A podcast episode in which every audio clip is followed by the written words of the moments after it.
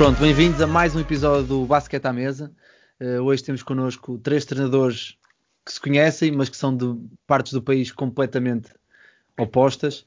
Uh, e vai ser um bom episódio. Aqui em off já, já tivemos alguma, alguma, algumas, algumas pequenas, pequenas coisas de, de como é que vai correr, mas uh, lá para a frente lá, lá se verá.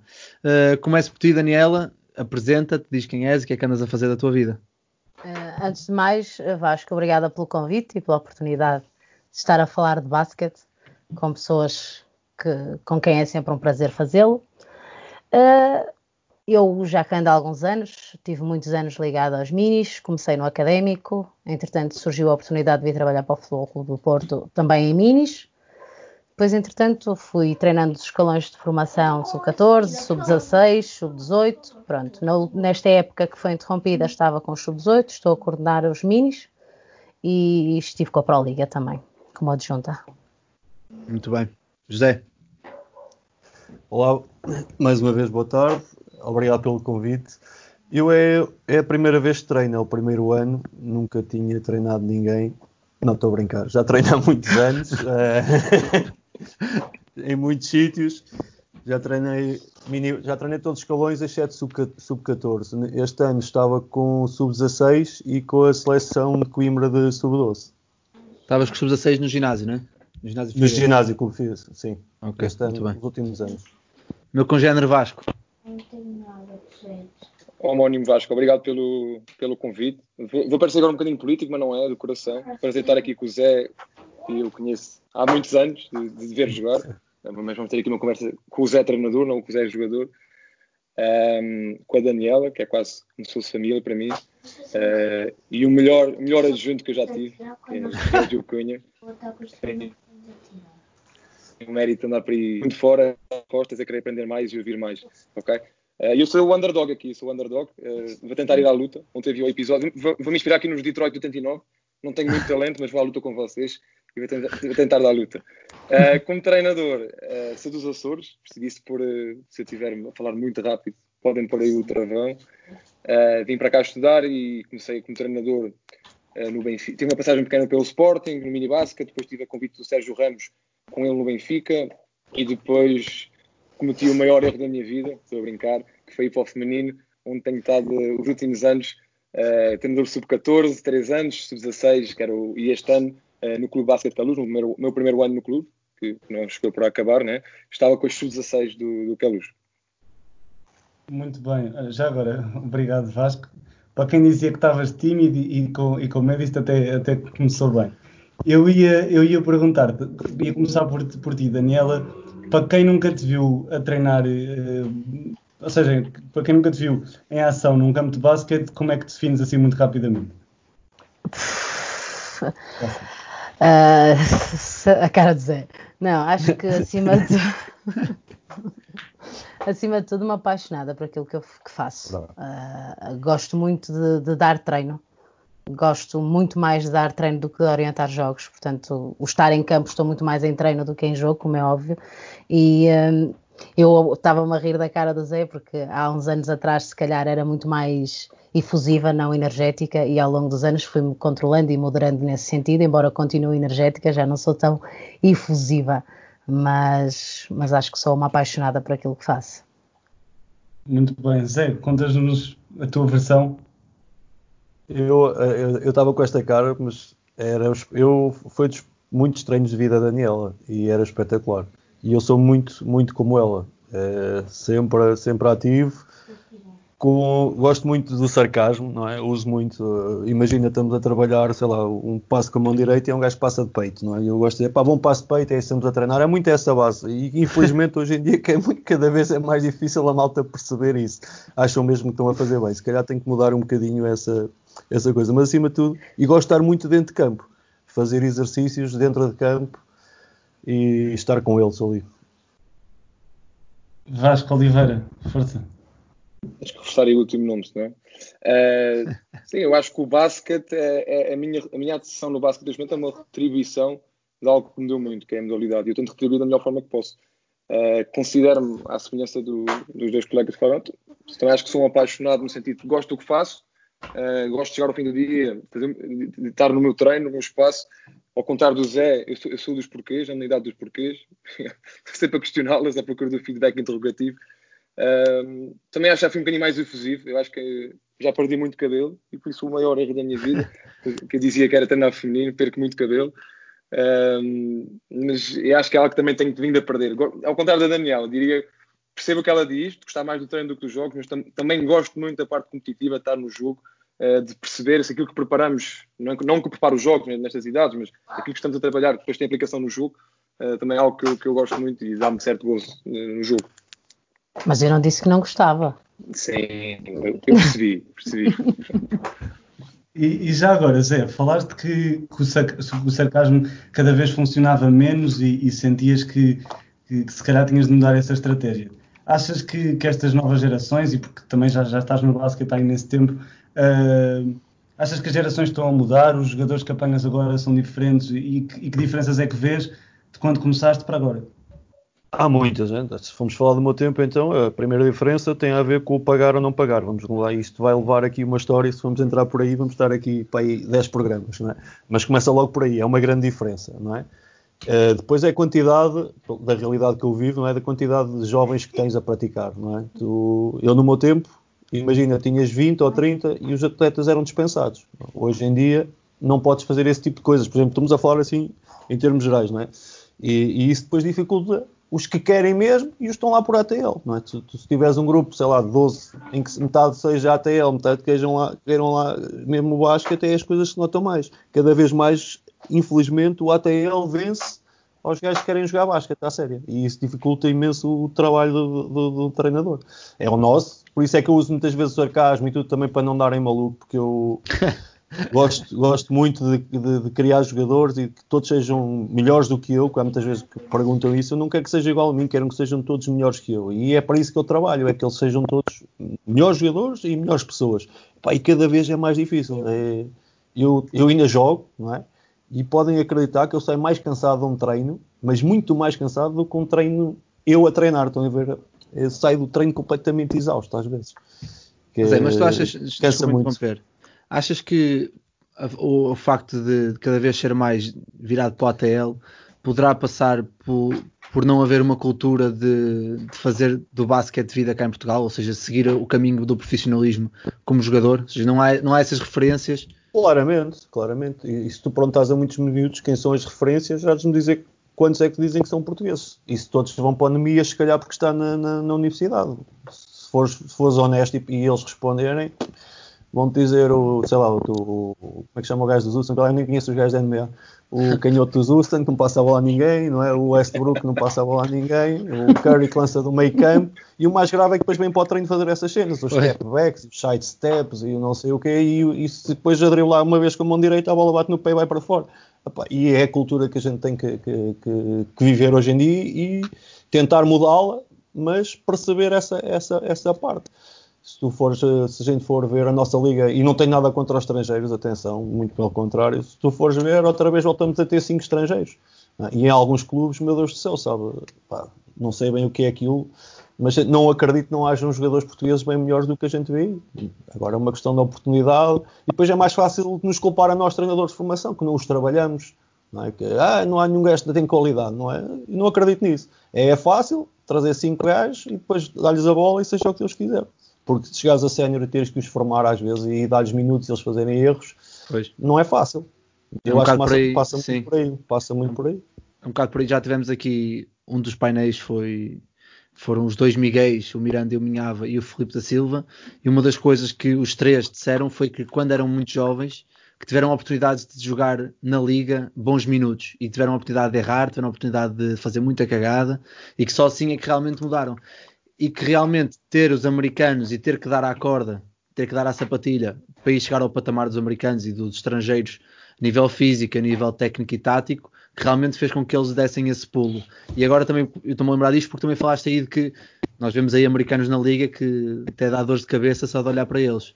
E é um bocado por aí também, ou seja, se um atleta, olha, assim, então vou-me esforçar para só aquilo, para, para ganhar 200 é euros e um apartamento. É? é isso que eu tinha essa parte, pois tu não vais dizer a um miúdo, vamos falar da malta que vai agora para a universidade, não vais dizer a um miúdo de 17 ou 18 anos, ou 19, que vai para a universidade, é pá, 200, 200 euros e tu deixas de estudar e vem jogar.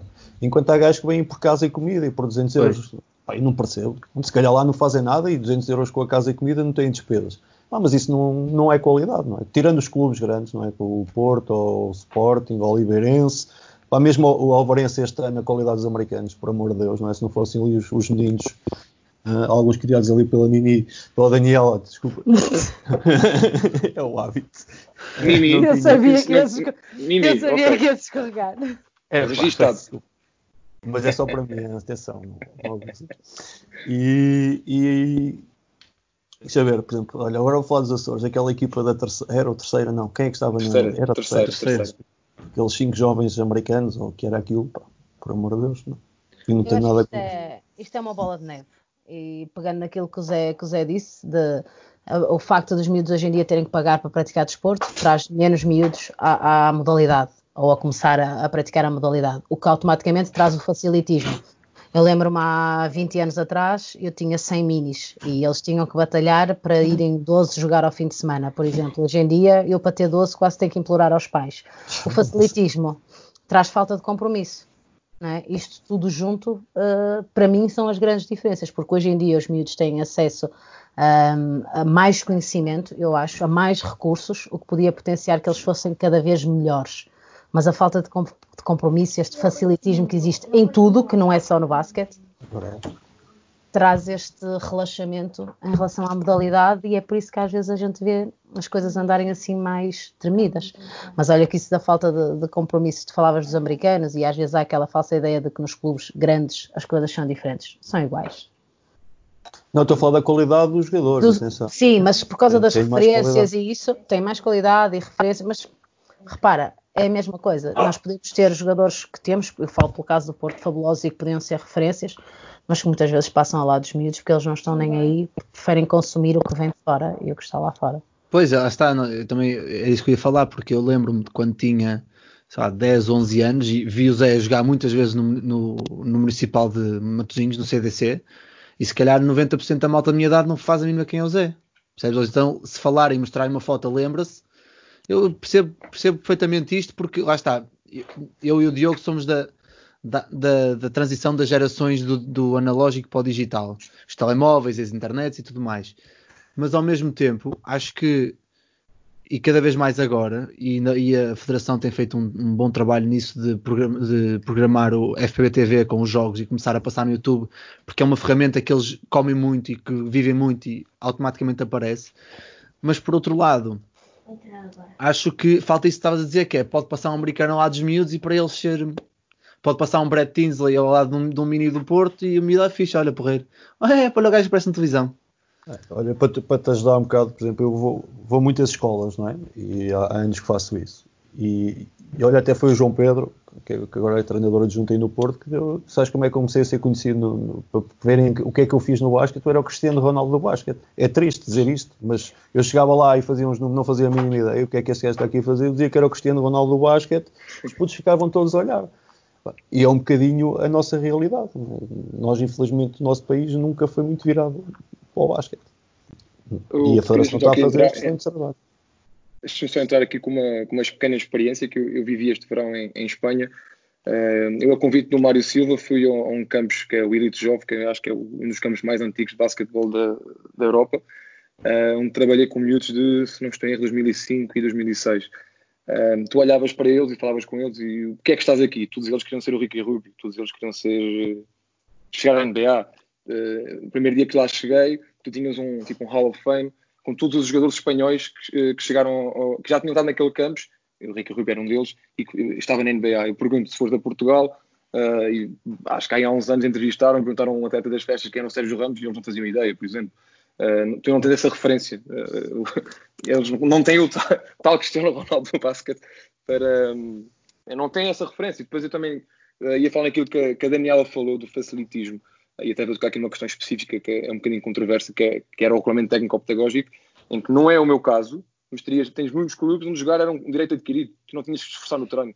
Olha, eu sofri, isso, eu sofri isso este ano, que eu, eu vou, saio do Porto de um clube com 180 atletas, no Gaia, e vou para Rio Maior, onde tenho 70, 60, 70, 70 e poucos atletas. É a minha equipa de sub-16 femininas, nós tínhamos 14 no início do ano, ou seja, conseguia fazer isso, duas, andava, duas ou três tinham que andar ali quase à batata, ótimo, mas depois de repente quatro, quatro lesionam-se e pronto, tudo é, toda a gente é convocada, toda a gente já vai, tranquilo. Não tive problemas de compromisso, porque elas desde, desde cedo perceberam, mas lá está, é o facilitismo. Vou dar mais um bocado, porque jogo na mesma fim de semana, duas horas, não me chateia mas muito. Mas isso agora acaba. Tu, com a nova regras, agora a partir de sub-16 poder jogar, corres é o risco, tendo poucas dessas não jogarem, existirem, não é? Que vai ser outro. e depois não tens ninguém para treinar. Isto está sempre uma coisa, mas eu acho pois. que. É, e agora eu é sei que, que vou ser um bocadinho amada fita. Mas o facto, inclusivamente, dos miúdos hoje pagarem até tão tarde, faz muitas vezes com que os encarregados de educação acham que têm, achem que têm o direito de cobrar o facto de eles jogarem ou não jogarem. E o facto, a, a realidade é que os pais pagam para eles treinarem, não pagam para eles jogarem. E isto no basquete é como na escola. Toda a gente vai à escola, toda a gente vai ao treino. Só o facto de ir à escola não significa que tires 5 a tudo. Só o facto de ir ao treino não significa que sejas convocado e que vais jogar 30 ou 40 minutos. E eu acho que é um bocado esta mentalidade que, que nos traz muitos problemas. E lá está, mais uma vez vem do facto dos miúdos terem que pagar. E atenção que eu não critico os clubes por cobrarem, porque só assim é que nós conseguimos sobreviver. É, claramente. atenção. acaba, acaba isso tudo. Os clubes e tu muitas vezes com treinador tens que jogar com isso, não é? Tens claro. que evitar que o máximo miúdos não se vão embora para, para poder o clube subsistir. Claro, não estou a criticar os clubes crítica é a mentalidade do país em não ter uma, uma mentalidade esportiva que permita aos miúdos jogarem sem dependerem das questões financeiras. Claro. E, e já agora, uh, Nini, que, que, já, já apanhei aqui a nova. Já nova... foste. Sou tão mal. Zé, vai ser tão caro. Precisamente o Zé falou há pouco do, do, da diferença entre o ATL e, e o vir a treinar. E eu, daquilo que eu experienciei de, no, durante os verões de estar contigo a treinar, é claramente uma coisa que é impossível treinar contigo e estar no ATL. Como é que, ou seja, não é só como é que fazes isso, mas, mas explica-nos um bocadinho a tua, a tua forma de treinar, a tua forma de ver o treino. Epá, como eu te disse, primeiro acho que a paixão que eu tenho no treino e o compromisso que eu tenho no treino eu tento passar para, para os meus atletas independentemente de, de, eu estar ali para formar atletas, que nós sabemos que o objetivo no Porto é formar atletas para chegarem ao mais alto nível, acima de tudo eu estou ali para formar atletas, ok? Em termos de mentalidade, de caráter, de um ser humano atleta. Portanto, eh, eu tento passar esse compromisso e essa paixão para eles. Tento-lhes passar que cada dia eles têm que ser melhores jogadores e quando são melhores jogadores vão ser melhores pessoas, eh, melhores colegas, melhores cidadãos não, isto não é um clichê, é mesmo verdade, é assim que eu vejo o treino, ok? E então quando lhes consigo passar essa mensagem, acho que tudo se torna mais fácil. Independentemente de tu não teres o objetivo de seres o jogador da Liga ou ser jogador da Pro Liga, de certeza que tens o objetivo de ser melhor pessoa. E ao comprometer-te com algo, tu vais ser melhor pessoa. E é isso que eu exijo dos meus atletas. E depois é, eu não, não tenho que obrigatoriamente estar a formar só atletas. Nós, quando treinamos uh, uh, miúdos na formação, nós podemos estar a formar treinadores, nós podemos estar a formar diretores de equipa, nós podemos estar a formar árbitros e estamos na mesma a contribuir para que o nosso desporto tenha, até, que, a nossa modalidade, tudo, que a nossa modalidade tenha mais qualidade. Portanto, eu tento transmitir isso e acho que quando a gente consegue incutir nos atletas essa paixão e esse compromisso, as coisas não são um ATL, não é? Agora, é uma luta, é. Um, aí já é um bocado, aí já posso dizer que nos escalões do Porto a partir de sub-14, sub-16, também é mais fácil. Estaria a mentir se não vos dissesse isso, não é? Uh, os miúdos, quando estão ali, têm alguma ambição. Mas eu. Mas e, já lá. e como é que tentas, por exemplo, fazer isso? Ou como é que podes passar esse, esse, esse mesmo mindset para o mini basket, por exemplo? Obviamente que os valores, se calhar, são diferentes, ou, ou ainda estás a. Mas o mini basket para mim é um ATL. não, estou a brincar. Não. O mini basket para mim é uma festa, ok? Uh, eu não acho que o, o treino de mini basket tem tudo menos de sério. Ou seja, deixa-me traduzir isto. Uh, eu estou no treino de minis para me divertir e eu, quando estou a dar treino de minis, divirto-me muito com aquilo. Não significa que esteja menos comprometida ou que esteja menos responsável com aquilo que estou a ensinar aos miúdos. Agora, aquilo para eles tem que ser uma diversão, tem que ser um momento de descontração em que a aprendizagem vem por, uh, por consequência. Entendes o que eu digo? E uhum. uh, esta coisa do ATL, ok, nem sempre o ATL é divertido para os miúdos, ok? Esta expressão ATL do Zé é onde os pais supostamente colocam os miúdos quando não têm tempo para estar com eles. Não vamos misturar as coisas. O mini basket é um sítio onde eles têm que estar divertidos, onde têm que fazer a festa. E há muitas vezes pais e clubes e que não entendem isso. Ai, não, não, desde mini basket aquilo já tem que ser tudo muito regrado, porque senão eles depois não vão ter as bases para os escalões superiores. Não, nós podemos dar as bases a divertir-nos. E até é mais eles... fácil. Exatamente, ok? Porque andamos aqui um bocado confundidos com isto, que é o mini basket é brincar ou o mini basket é sério? Não, o mini basket é sério, mas podemos fazê-lo a brincar. E eu Exatamente. acho que essa é a chave do sucesso. Ok? Não vamos andar a dar treinos de mini 12 como se andássemos a dar treinos a, a sub-14, nem vamos andar a dar treinos a mini 12 como se andássemos a dar treinos a babies. Ok? Mas que é uma diversão, é, e que tem que ser, tem. Não sendo um ATL. Sim, eu acho que, eu acho que a grande diferença, a grande diferença, não estás a falar, Daniela, é que há muitos treinadores e há muitos clubes, como estás a dizer, que têm a parte da diversão e que os treinos são super divertidos, os miúdos adoram estar lá, mas depois falta o conteúdo que, estás a, que estavas a dizer dentro dessa diversão. Ou seja, nós podemos perfeitamente fazer o exercício lá com os balões de com os balões de ar e andar a bater com os balões, mas ao mesmo tempo estar a trabalhar várias coisas. Claro. Ou seja, eu acho que o que nos falta aqui, e estou a falar do que eu vi nos últimos anos no mini basket, é conseguir juntar a parte da diversão e do gosto por lá estar com os conteúdos técnico, técnicos e talvez táticos, por exemplo, o espaçamento, o combate e corda, esse tipo de coisas mais, mais básicas, dentro dessa mesma diversão e dentro dessa mesma alegria de estar no treino. Porque eu acho que mais importante do que criar regras de pá, não, tens de chegar à hora certa, não sei o quê, isso também é muito importante. Acho que mais do que isso é criar o hábito de ir treinar, ir ao treino, treinar. E querer ir ao treino. E querer chegar lá e dizer, não, não, que horas é que é o treino? Às seis e meia? Ou amanhã, às seis e vinte e cinco temos de estar lá porque eu não quero perder nenhum minuto de treino. Eu porque acho que aquilo é, é uma diversão mais... para eles acho que isso é muito, criar esse hábito é muito mais importante, porque depois chegam a sub-14 e o treinador diz, olha, quem não chegar à hora, depois é uma multa ou então não é convocado. Eles dizem, opá, não há problema, porque eu gosto tanto de estar cá que até chego 20 minutos antes para falar com os meus amigos. Ou seja, acho que quando se cria esse ambiente de, de festa e de, de, alegria constante, aliada ao conhecimento e à, e, à, e à, aprendizagem, porque eles também gostam de perceber que quando fazem uma coisa, aprender uma coisa nova, uh, acho que consegues ter aí uma, uma bolha perfeita para depois alavancar para para os escalões de formação e depois de, de competição. E depois, mais uma vez, vais-me desculpar a honestidade. Um, há, muito, há muito pouca gente a querer trabalhar mini basket. e é. quem trabalha em mini basket quer trabalhar um ou dois anos porque acha que mini basket é um trampolim para, para outros escalões. Trabalhar em mini basket não é desmérito para ninguém. Nem és menos ou mais treinador do que um treinador de sub-18 ou um treinador de liga tens tanta importância na formação ou mais na formação do atleta de que muitas vezes apanhando nos escalões superiores. Mas a mentalidade que, que vem muitas vezes de, daquilo que se ouve de treinadores mais experientes é que ah, o treinador de minis não se valoriza. E então as pessoas chegam aos minis e querem sair o mais rápido possível. E eu digo que eu estive lá. Diz, diz, eu sou exemplo disso. Eu, treino sub-16. Ai, desculpa. Eu estava a dizer, eu treino sub-16, mas o meu sonho é treinar minis. É, principalmente sub-12. É, para mim, por isso é que eu tenho a seleção sub-12. É espetacular. Eu acho que eu também vou pelo que a Daniela disse de me divertir.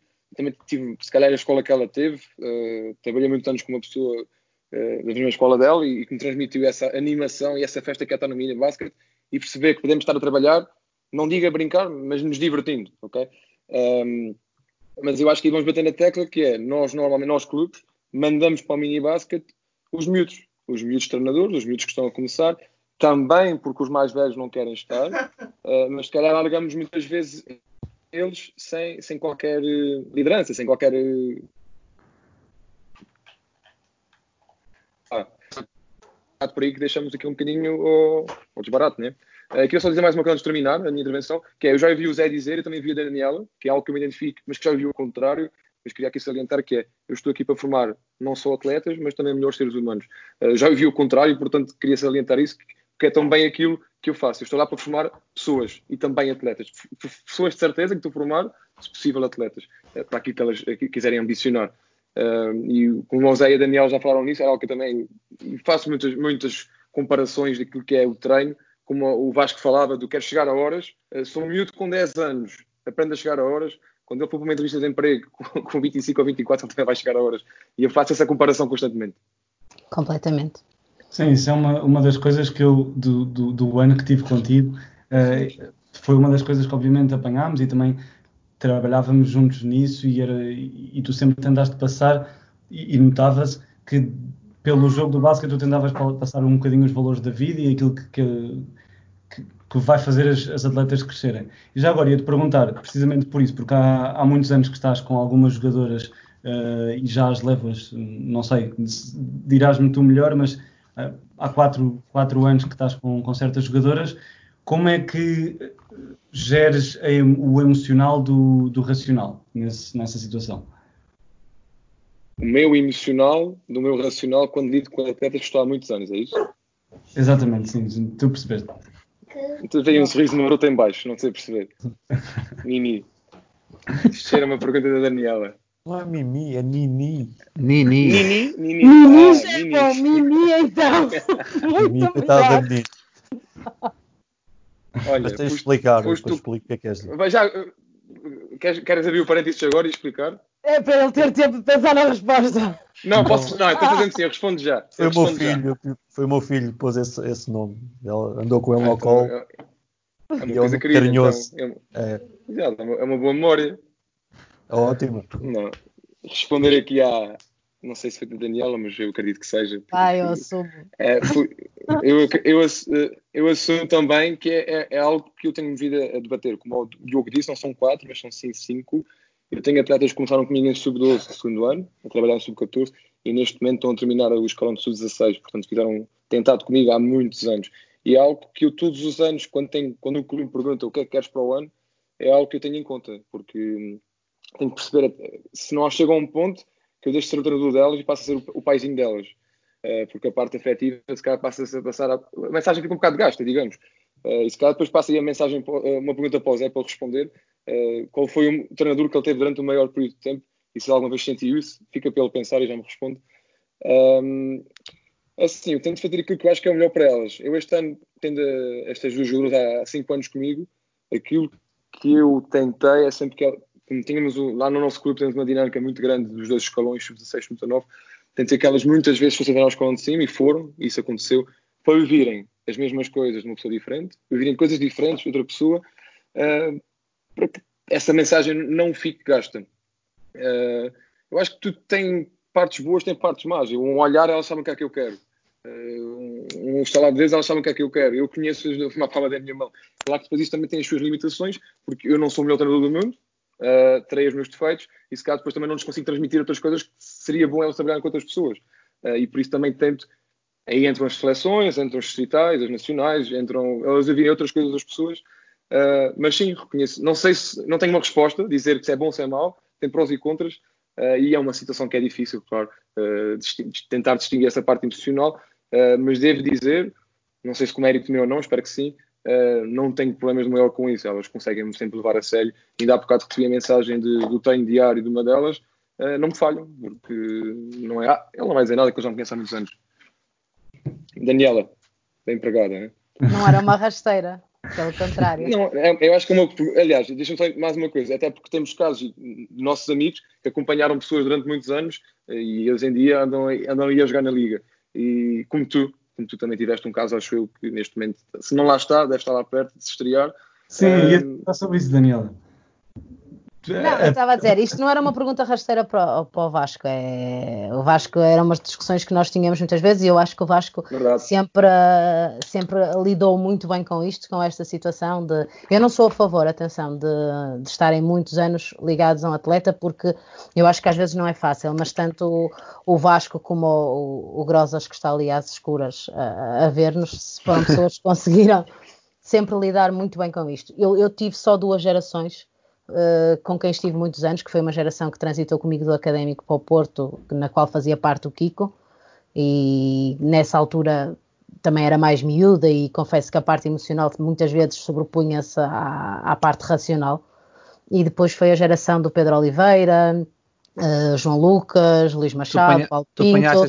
Tu apanhaste a geração anos. contra mim, tu apanhaste contra mim, na, na antiga EBP. Exatamente. E ganhava só por dia. Ganhei um jogo por 22, o resto perdi todos. Mas esse jogo ficou-me na memória. Estamos a falar de uma geração que se não estão, estão pelo menos estes dois que estão estão na Liga. E, estão na e Liga, os... o Paulo Pinto e o Luís Machado são treinadores. Eu pois. fiz referência a estes quatro porque todos eles acabam por estar. O Paulo trabalha no, no Maia Basket com Minis, o Luís Machado também está a trabalhar no feminino com o Guifões, eh, foi campeão distrital há um ou dois anos. Portanto, são pessoas que estão, o ano passado, que são pessoas que estão bem ligadas à, à modalidade. E sem dúvida nenhuma que, que a parte emocional aí sobrepunha-se, mas também foi há uns anos atrás, e vou pegar um bocadinho naquela conversa que vocês tiveram com o Nuno, que era e com o, no podcast que fizeram com o Grosas, se eu soubesse o que sei hoje há 10 anos atrás, se calhar não tinha cometido os erros e se calhar tenho que pedir desculpa aos meus atletas há 10 anos atrás. Acho que acaba, acaba, disso, Daniela. Depois acaba to, toda a gente Exatamente. uma reflexão acaba por Portanto, Nessa altura era, era o emocional. Uh, hoje em dia eu não vou, não estou tanto tempo uh, com os atletas, primeiro porque eu não acho que seja produtivo para eles, porque acho que eles devem ouvir e até porque vocês sabem que a, a, política no Porto, os atletas jogam em cima, jogam em baixo, numa época eles acabam por ter vários treinadores, o que eu acho que é ótimo. Uh, a parte emocional está sempre lá, quando a gente diz que ah, os atletas são todos iguais, é mentira. Quem diz isso é, menti é mentiroso. Não, vamos ser hipócritas, não é? Uh, depois uh, é importante é nós percebermos que as regras são iguais para todos e fazê-las cumprir igualmente para todos. Agora, depois o que está cá dentro já são outros 500. Já agora, Zé, se, se conseguires responder agora à pergunta do Vasco. Maior na, olha, na forma, mas eh, na formação era sempre tipo dois anos e depois mudava. Foi na Liga, tive nove anos com o Orlando, pai, nove anos pai, com o Orlando Simões. E foi muito complicado no início, porque eu era um jovem um bocado irreverente e é verdade, não parece, mas é. E pronto, e agora somos grandes amigos. Demorou, demorou alguns anos, mas tornámos grandes amigos e aprendi muito com ele e espero que ele também possa ter ajudado a melhorar como, como treinador. E, e ainda hoje jogo, se calhar, com muitas coisas que ele, que ele me disse, muitas batalhas e muitas guerras que, que, que tivemos. E, e olha, foi um, um treinador que nunca sempre me deu a mão. Quando, principalmente aqui, quando vieram os Bosman, sempre continuou a acreditar em mim, jogava à frente deles, também treinava e trabalhava para isso, não era por gostar dos meus lindos olhos ou da minha falta de cabelo, eh, mas também me melhorou, obrigou-me a, a, trabalhar e a ser, a ser. Sabia, conhecíamos, onde, eh, como estavas a falar, tu conheces a todos os atletas, ele sabia onde picar, onde ir buscar aquela coisinha, e, mas foi claramente o, teve as suas vantagens. Então, é, também é diferente do teu caso, não é? Dos vossos honestos, porque é, é profissional, eu era pago para fazer aquilo, não é? Se ele também não gostasse, podia sempre ao fim do mês descontar-me alguma coisa, não é? Eu não ia ficar muito contente, também nunca o fez, mas, mas passa por aí. Mas, mas na formação tive sempre, no máximo dois anos, não é? Que era aqueles. E nunca, nem no Ideoasca tive muito tempo. E como treinador também é máximo, até agora o máximo que trabalhei com uma equipa é esta que estou, era, era, era o segundo ano era o segundo ano que estava com eles. Alguns atletas estão há mais tempo por causa daquelas coisas das subidas de escalão e de chegarem em cima e em baixo, mas, mas este ano tive uma experiência muito gira que comecei com um 26 sub-16 durante quase um mês de treinar. Foi espetacular. com duas e, tabelas. E, com duas tabelas e sem ATL, por incrível que pareça, porque tinhas lá, como tudo, há uns melhores e outros piores.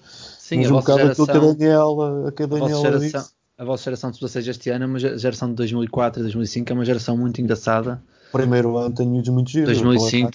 O problema aqui é a competição que nós temos, onde estamos inseridos. É muito difícil depois quando damos o salto ou se conseguimos dar o salto para o outro lado. E, e um dos aspectos que estou a melhorar com eles, ainda vocês estavam todos a falar, é o aspecto físico. É? Acho que é a escola da Figueira e começa por mim. É? Nós, o trabalho físico, sempre tivemos muita alergia. Gostamos mais ali ir à praia a dar uns mergulhos, mas sempre fomos muito alérgicos ao trabalho físico. E agora com estas novas coisas todas que nós aprendemos, do, do, do, do, trabalho com o próprio peso do corpo e essas coisas todas, consigo enganá-los mais, mas é uma coisa muito difícil, desde que eu me lembro aqui na Figueira, pôr alguém a trabalhar físico. Não, não estou a brincar. É, era mesmo muito, é mesmo muito difícil. Vasco, diz-me só uma coisa, esta, esta questão do, de treinar vários anos, tu, e tu vens de uma realidade que é uma realidade mais parecida às associações mais pequenas cá do continente, que é em São Miguel. Uh, como, é, como é que vocês lá em São Miguel gerem isso? Porque vocês acabam por ter que, são poucos treinadores, né? acabam por ter que seguir várias gerações várias vezes. Como é que vocês gerem isso? Ou como é que tu geriste na altura a nível, a nível de treino e a nível pessoal, dizer, ok, se tiver que estar 4 ou 5 anos com estes atletas, vou estar, mas não pode. Lá está, estava a falar um bocado, não podes andar muito nem para trás, nem para, nem para, cima nem para baixo, mas sim manter sempre o mesmo, o, me, o mesmo, o mesmo nível de, de, distância, por assim dizer, com eles. Eu, a nível de, dos Açores, eu estive lá até aos 20 anos, depois para, para Lisboa estudar. Uh, portanto, estive envolvido, comecei com 16, não me posso chamar treinador, porque nem, nem tinha o curso, mas comecei a, uh, no mini basket, sem saber bem aquilo que estava a fazer. Era alguém que gostava de basquete e tinha disponibilidade. Comecei lá no mini basquete com 16 anos. Por acaso, eu posso estar aqui a dizer uma grande asneira, mas eu acho que no, acaba por. A competição é inexistente. Muitas vezes acabas por jogar. Fazes quantos jogos? Até, escalão. fazes quantos jogos até, até a taça nacional? 10? Até a taça nacional. É, 20, talvez, mas vou-te explicar o que, é que eram os jogos. Os jogos eram, no meu tempo como jogador, 3 treinos por semana, não mais. Ao sábado jogava no meu escalão, muitas vezes contra a equipa B, porque nós éramos 26, claro que nós é, dividimos e jogávamos. E ao domingo ia jogar no escalão acima, que se calhar contra a equipa A, porque eu era sub-16 e ia jogar sub-18, jogava contra a equipa A. E essa era a minha competição durante muitos anos. É, mas por acaso, em termos dos treinadores, eu acho que lá, e não quero estar a mentir, eu acho que é um bocadinho ao contrário. Acaba todos os anos aquilo muda, e se calhar é o contrário, é o inverso. Não tens um processo de continuidade. Okay. Tens muito de alto, porque o basquete é, acaba por ser uma coisa ainda, ainda menos atrativa lá, e acabas por ter. Este ano não vou, vou treinar, faço um ano de paragem, vem o treinador, vem uma pessoa de fora e tens um bocadinho o oposto do que tens na, naquilo que estávamos a falar. Mas atenção, atenção que vocês têm, vocês têm lá porta, na porta da cidade e à beira da marina, tem uma coisa que eu aqui não tenho no raio de 30 km, que é um campo com duas tabelas aberto. Ou seja, eu, eu, eu quando fui lá eu e vi aquilo... na minha infância, é excelente, ao pé do mar, é uma, uma paisagem brutal, e agora vou dizer assim, eu vou aos Açores no Natal, às vezes na Páscoa e vou no verão sempre o mesmo, mês de agosto. E nunca usas aquilo? Eu não uso, mas eu também já estou a ficar a cota, quase 30 anos. Mas eu posso dizer que raramente pois. vejo lá pessoas a jogar. 30 anos, né? Vamos, 30 anos. 30 anos. Não vamos falar sobre isso. Sem comentários. Sem comentários. já agora, Daniel, tenho aqui perguntas para ti. Pensei que ia dizer já, já agora que idade é que tens? Ia-te correr muito eu? mal. não, pensei que ia dizer já agora. Tenho 30, 36. 37, quase E ia-te perguntar, Daniela, porque das coisas que eu mais reparei quando nos conhecemos no, no campo dos Açores um, foi o, o, o, dicionário de, o dicionário de, de, de pormenores técnicos e detalhes técnicos que tu tens, porque tu realmente não sei, não sei de onde é que isso vem, e é, é mais ou menos essa a pergunta, uh, mas de facto tu tens um nome para, toda, para tudo, ou para quase tudo, e a mim parece-me uh, importante e, e, durante os treinos que vi, durante as conversas que vamos tendo. Eu não tenho. Uh, quem tem é o Moncho Lopes. é condicionário, caramba. Portanto, tudo aquilo que é as, as terminologias, que é isso que tu dizes, as palavras que eu uso para as questões técnicas, é, são dele, são aquilo que eu aprendi, que aprendo, que absorvo com ele, que obviamente que depois reproduzo uh, nos meus treinos. Uh, não somos, nós no Porto, ao contrário do que. Eu, eu, sou muito honesta e peço desculpa e vou ser hoje. Ao contrário daquilo que pensa, nós não somos fantoches, mas obviamente que aproveitamos e bebemos tudo aquilo que o monstro nos dá e partilha connosco e temos, filtramos, somos capazes de filtrar como treinadores aquilo que achamos que, que podemos usar e que, como usar. Agora não te vou mentir, não é meu, é dele. E eu uso e uso porque gosto, porque respeito, porque me apaixona aquilo que ele faz. Mas não é dele. Mas relativamente aos, aos pormenores técnicos, também te posso dizer que esta paixão que eu tenho por ele, pelo trabalho dele, também me foi muito incutida enquanto atleta. Eu tive um treinador enquanto era atleta, que é o Reinaldo Moreira, se calhar muitos de vocês não, não conhecem, trabalham no feminino, não é do vosso tempo, uh, que, que, sempre me ensinou a importância de, das questões técnicas e o compromisso de treino. E quando o Moncho aparece no Porto, peço desculpa porque tenho aqui a voz atrás do Fortnite. Uh, quando o Moncho aparece no Porto com esta paixão pelo trabalho de técnica individual e de tática individual e com uh, este ir aos pormenores das coisas e trabalhá-lo de forma contextualizada. Portanto, aquilo para mim foi foi o virar treinador. Eu acho que foi aí que virei treinadora. Então aproveitei e bebi aquilo tudo. Portanto, aquilo que tu ouves e aquilo que tu vês nos campos de férias é, é, é da aprendizagem com ele, do convívio com ele, completamente. Daniel, sabes que eu, eu este, este verão não, este Natal tivemos lá no Fizemos o convite algum, numa, num dos campos que nós fizemos, fomos, fomos jantar a seguir e, e, uma das pessoas que nos apareceu à frente foi o Sacha. E uma das perguntas que eu lhe fiz foi como é que é o, o Moncho como treinador. Porque já tinha, tinha ouvido muitas opiniões, uma delas a do Miranda, que se dão muito bem, e que era que ele era muito detalhista e estava sempre a pensar onde é que podia limar mais uma ponta. E o Sacha disse: ele é tão exigente que às vezes eu acho que ele se chateia com ele mesmo, de ser tão exigente com as coisas. Que a perfeição, óbvio que não existe, mas ele está tá sempre tão, tão à procura da perfeição que às vezes chateia com ele mesmo de tentar ir ali ao esmiuçar. Aliás, Zé, tu foste treinado por ele ainda, não foste? Vários anos. Vários anos depois. No clube. Como é que, ah, pois, ainda apanhaste na seleção. Como é que é o Moncho como, como treinador? Agora não há, não há nada melhor do que aqui em primeira instância. É tudo, tudo o que, você, o que a Daniela disse, o, o Sacha disse e muito mais. Para mim, abriu-me os olhos do que era o basquetebol. É triste dizer isto, mas eu joguei no, quando fui para o Porto pelo Monstro, tinha pai a jovem idade de 30, 37 ou 38 anos, era um jovem.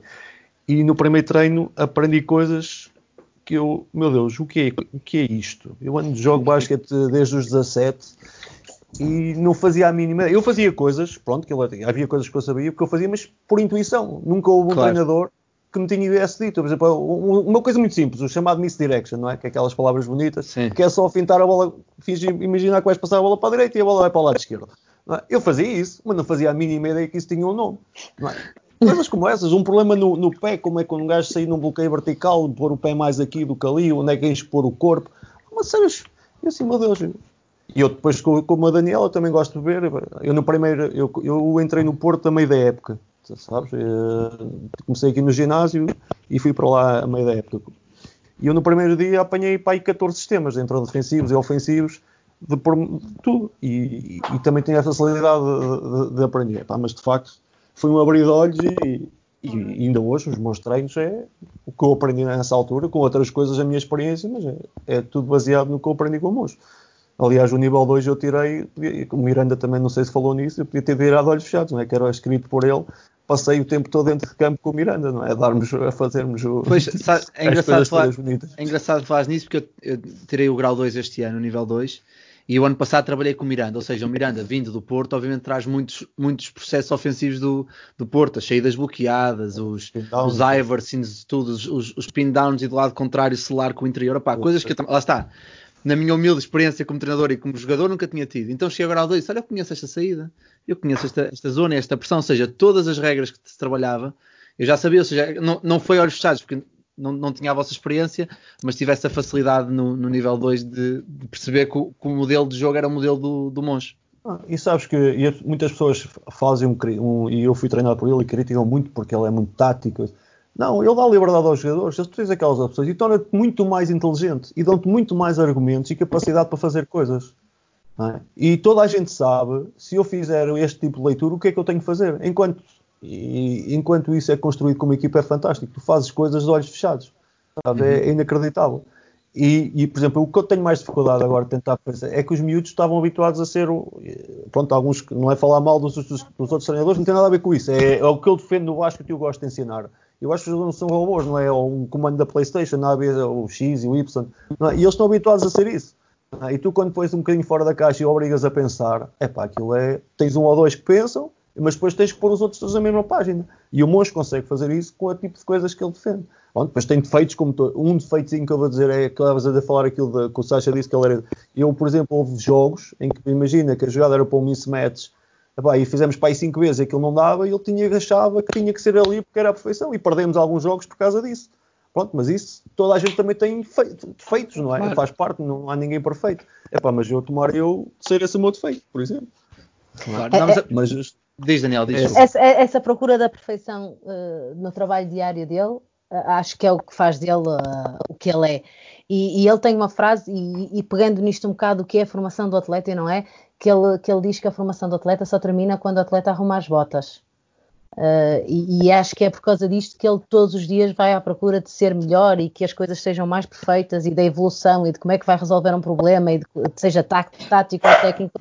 E é isto que é fascinante trabalhar com ele e isso dele ir à perfeição, ele não quer ser perfeito, ele quer é estar ser sempre melhor e resolver o problema que vem a seguir. E é, é qualquer coisa. Da mesma forma que o Zé disse que quase que foi sentir que era jogador quando, não é? Não sei se foi essa a expressão que usaste, Zé. Como eu te disse, eu até chegar a. Eu, eu comecei a treinar com, em 96, portanto já lá vão muitos anos. Não é nem que eu nasci. Uh, pronto, portanto, faz as contas. Não, não me peças a mim para fazer, que eu. Uh, durante muitos anos trabalhei por instinto. Um, e posso dizer que só me senti treinadora quando tive a oportunidade de trabalhar com ele. E até nisso, ele é uma mente completamente diferente e aberta de tudo o resto que, que se vê por aí. E, e já agora, a, a característica que toda a gente falou no início, quando vos perguntei uh, como é que eram vocês como treinadores, falaram todos na, na paixão pelo jogo e, e, pelo treinar e por estarem em campo. Como é que vocês próprios vão gerindo, porque acredito que quanto mais paixão temos por este, por este desporto e pelo treinar, mais pressão pomos em, em nós próprios. Como é que vocês mesmos gerem isso, seja ao longo do ano, ao longo do treino? Uh, não sei, ia começar por ti, Vasco. Só porque eu estou aqui muito calado. Não tive essa, essa, esta convivência com o Moncho. Tive o, o, prazer de assistir aqui um, um clinique dele no Carnaval, lá na, na terceira. Uh, bastante interessante. Uh, mas não tive essa convivência com ele. Uh, só como adversário na bancada a puxar pelo Benfica e, às vezes a ganhar-nos, claro. Uh, mas já falamos melhor. Não, porque há bocado reparei que o Zé já Costa fala, já, fala, já falamos melhor. E falou, falou em Oliveirense, Sporting e Porto. Deixou o Benfica de parte. Por acaso reparei. Não, sabes que eu, não, é, é, eu normalmente sou de todos os clubes e vou-te dizer que em basquete muito dificilmente gosto do Benfica por causa de uma situação que eu, podem não acreditar, foi o único campo no mundo onde eu fui cuspido. Epá, e isso nunca me vai sair da cabeça e essa imagem não tem nada a ver. Se fosse no Porto, não falta de respeito. E se eu disser que eram com dois senhores que tinham idade para ser meus avós, epá, surreal. E eu isso nunca mais vou, vai sair da cabeça e por isso é que eu, pronto, tenho uma, alguma antipatia pelo basquete e não tem nada contra as pessoas que lá estão, é basquete do Benfica, atenção, não tem a ver com quem joga, tenho lá grandes amigos, passaram por lá grandes amigos, mas só por esse motivo, para não pensares que foi, foi mesmo propositado. Só para deixar aqui uma farpazinha, porque estava muito calmo, então queria, queria animar aqui a malta. Cunha, vou-te pedir para repetir a pergunta, não porque não, não já, já, me perdi, já me perdi, já me perdi. Vamos a contar. Mas todo vermelho, estás a ver? Não é encarnado. Ou é encarnado e não é vermelho. Como é que é?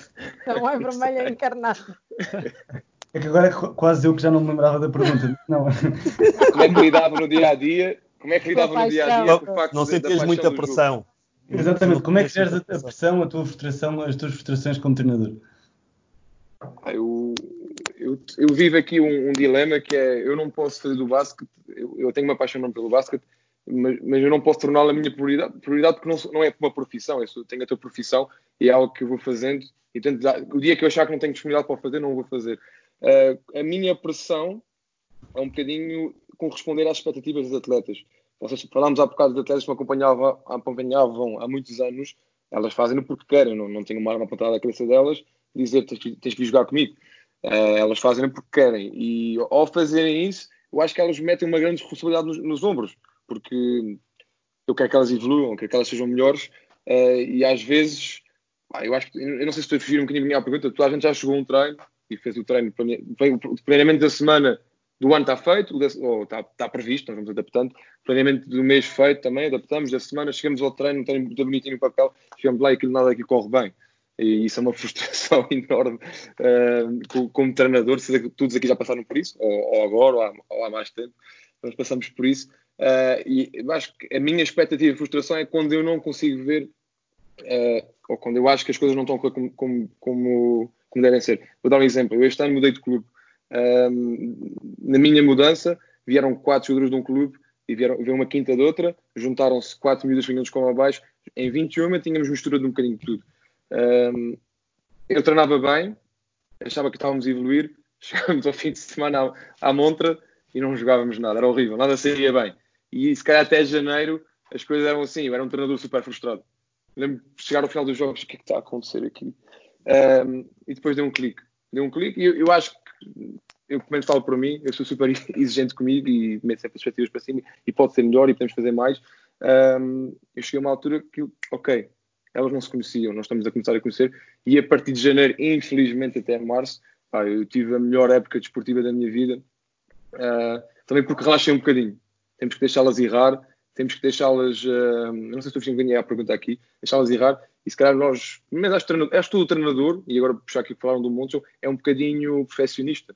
Se tu estás a despender do teu tempo, se tens 10, 15, 20, 26 pessoas como o Zé que confiam em ti para tu fazeres delas melhores pessoas e atletas, tu acho que te colocas sempre, te queres dar o teu melhor.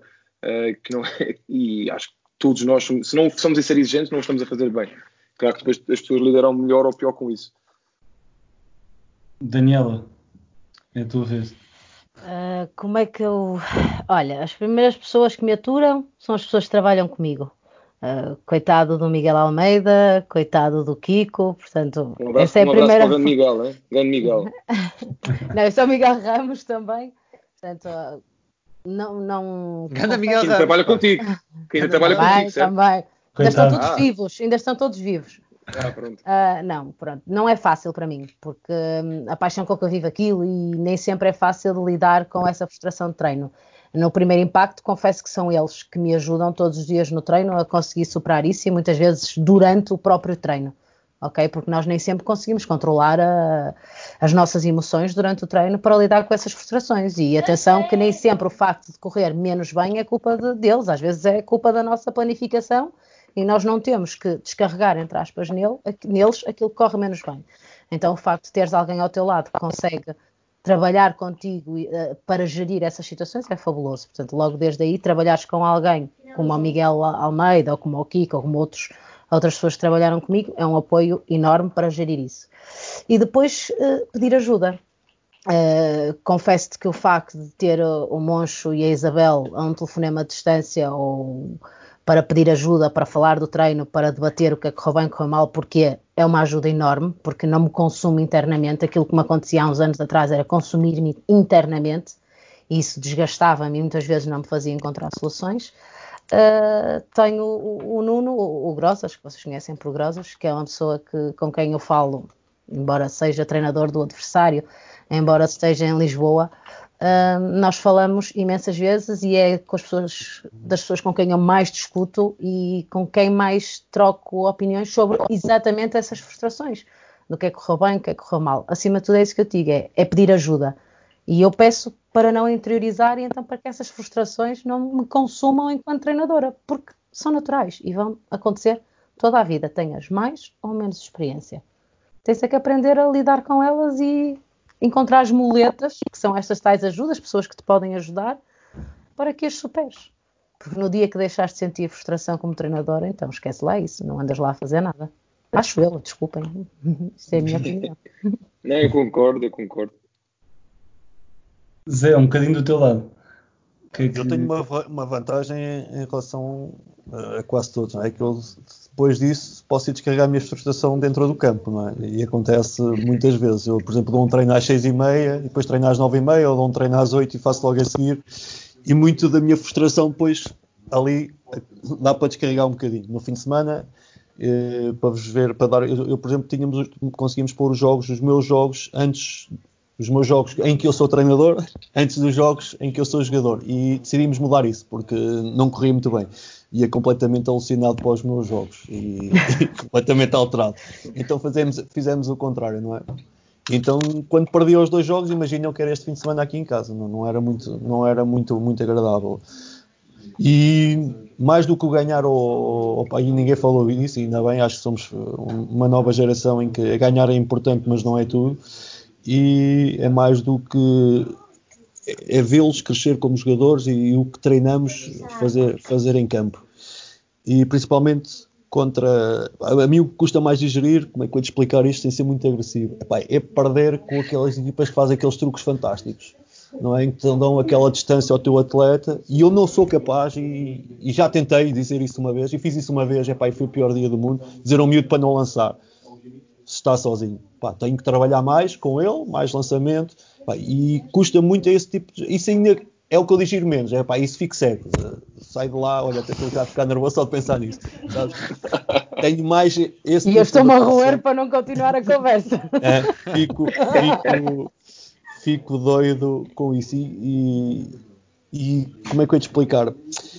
E começo às vezes a ter dúvidas, e nunca vai acontecer, mas nunca tinha acontecido, isto é um bocado esquisito, mas é como é que eu dizer, já começo a questionar às vezes se eu estou no caminho certo, de quem quer ser, ter sucesso como treinador, porque eu perco muitos jogos, e muitas vezes, por, por causa disso. E quanto mais baixo o escalão treinas, mais isso acontece, e vocês treinam se calhar há mais tempo que eu, sabem bem melhor, e nas competições que vocês apanham, que é bem melhor que em Coimbra, certeza, devem apanhar muito esse tipo de coisas, não é? E, e, quando eu começo a questionar se esse é o caminho certo eu tenho de mudar, começo a ficar preocupado. E essa pressão a mim é que me incomoda, sabes? Mais do que num treino as coisas não correrem bem, epá, custa-me, mas sei que no dia a seguir vai sair melhor, já consigo limpar, como eu disse, porque vou para o treino. Num jogo sair menos mal, a mim começa mais a preocupar a pressão quando eu penso que será que é este o trilho certo? Será que eu vou no caminho certo a ensinar? Epá, e, e até hoje consegui a minha parte boa tem vencido a minha parte má, entre aspas, de querer ganhar de qualquer maneira e espero continuar assim. E acho que é esse tipo de pressão é que me incomoda mais.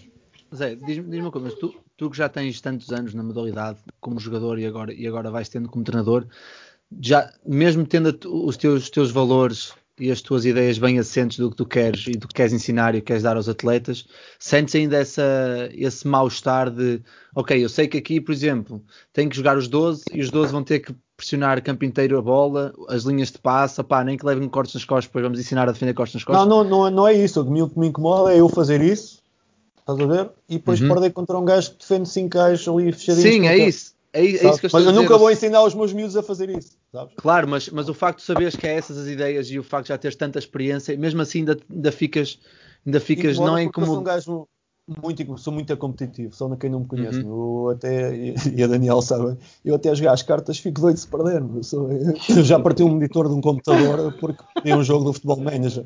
Portanto, sou, sou bastante competitivo e perder para mim não faz parte como jogador. E depois, na parte de treinador, penso de maneira diferente, sabes? Mas é essa parte de jogador ainda e como eu ainda jogo, que às vezes mexe aqui com, com o tique e com o tec e sei lá. Eu sei que nunca vou fazer, mas só o facto de pensar incomoda-me às vezes. Sim, mas o, eu, eu, eu, eu identifico-me bastante com o que estás a falar porque tive uma situação, uma, uma situação semelhante ao que estavas a falar ano passado e que correu mal para o meu lado e, e, que fez com que eu pusesse em causa o que estás a dizer de será que isto é o caminho certo? Será que, será que sou o único burro que anda aqui no meio e não sei? Ou seja, já somos dois burros, está chato. acabei, acabei por passar por essa fase, mas depois, mas depois, mas depois percebi realmente que, que há caminhos e caminhos e com os caminhos demoram mais tempo e que são esses que demoram mais tempo pois valem a pena. Mas a minha questão, a minha questão para ti foi, é, foi não, é hum, tu agora como treinador, estavas a falar que também como jogas e és muito competitivo, consegues separar a competição da formação no momento do jogo, ou seja, começa a apertar.